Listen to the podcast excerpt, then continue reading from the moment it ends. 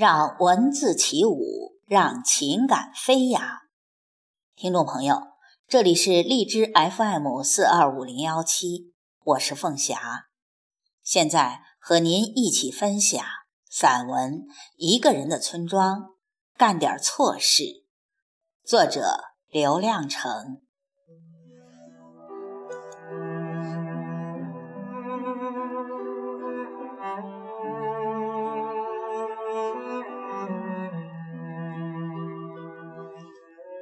我年轻的时候犯过很多错误，现在想想，很多错都不能全怪我。那时候，整个一村庄人都很年轻，村里村外的树也都不高，家畜也都不老，人也好，牲口也好，都常有做错事、走错路、吃错草的时候。尤其人犯错的欲望，似乎比干正事儿的欲望还要强。往往是有意无意间就把错事干下了，而正经事儿正儿八经去干，也未必干成。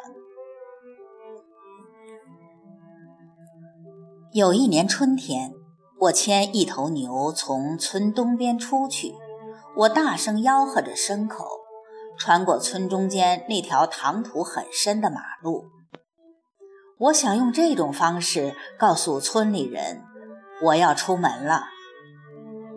不然日子久了不见我，村里人会认为我死了，拆我的房子，分我的地，这种事儿都有可能做出来。我在牛背上搭了两条麻袋。满脸喜气地赶着牛，尽量不让村里人觉出我是去逃荒的，而让他们感到我很快就会驮两麻袋金子回来。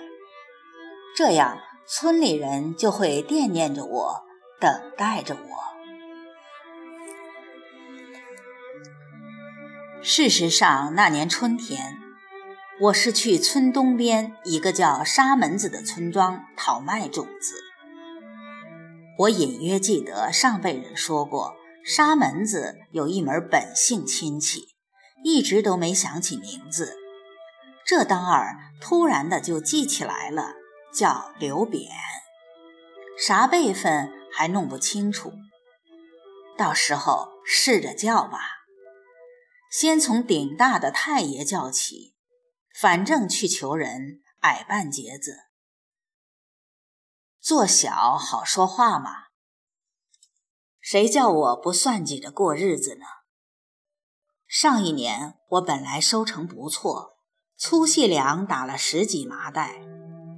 照往年的习惯，先留够种子，剩下的才是口粮。种子是死活不能吃的。仅因多打了点粮食，我就癫狂了，错误地认为粮食是吃不完的，吃剩下的做种子也足够了。没料到吃着吃着，口袋就见底了。到了春天，没种子的滋味你是体会不到的。干了错事的人。总想通过另一件错事补回损失，这样下去只会错上加错，一次次把错剁得跟草垛似的高高显显，直到有一天，这些错突然全变成了对，这个人便大丰收了。我干的错事多半都是这种结果，这一次也不例外。几个月后，村里人看见我两手空空从村西边回来，满脸尘垢，一身破衣。这家伙把牛卖了，往后他只有使唤自己了。我听见村里人议论我，一下子来了精神。我干了件天大的错事，把牛丢了。可村里人却认为我把牛卖了。你看，活在这个村庄多有意思！人人都犯错误，而且全村人为我犯同一个错误。这个错误就我一个人清楚，我不会指出来的。他们认定我把牛卖了，必然相信我的腰里。揣满了钱，就会把我当成富人，很放心的给我借东西、借钱。这个错误让我暗自高兴了大半辈子，直到现在还时常得意的想起他。一个人做点错事并不难，难的是一辈子做错事，不做正事。若真能将错就错的过一辈子，也是不错的一生呢。谁有权利去剥夺别人犯错误的权利呢？尤其是一村人都陷入错中的时候，你也只能坐在一边悄悄地看着。那年。村里人在一位姓胡的村长带领下，修一条穿越戈壁、长达百公里的引水渠。他们想把一片海子里的水引来浇地。大渠经过全村老李近两年的日夜挖掘，终于竣工时，那片海子却干枯了。沿渠滚滚而来的是黄沙和尘土。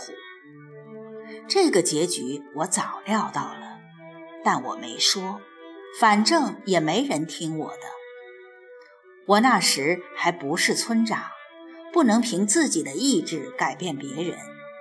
况且整个一村庄人都还年轻，他们不去干这件错事，还会去干另一件。那是个犯错误的好年代，谁不想趁机犯点错误呢？我明知道这个村庄需要一个像我这样聪明的人出来治理，可我就是迟迟不出来。眼看着几个笨蛋在村里折腾，就由他们折腾吧。聪明人和笨蛋都在过一辈子，何必干涉人家呢？我们让聪明人尽显其聪明才智时，也应该给笨蛋创造一个环境，让他们尽展自己的笨和愚蠢，这样才公平。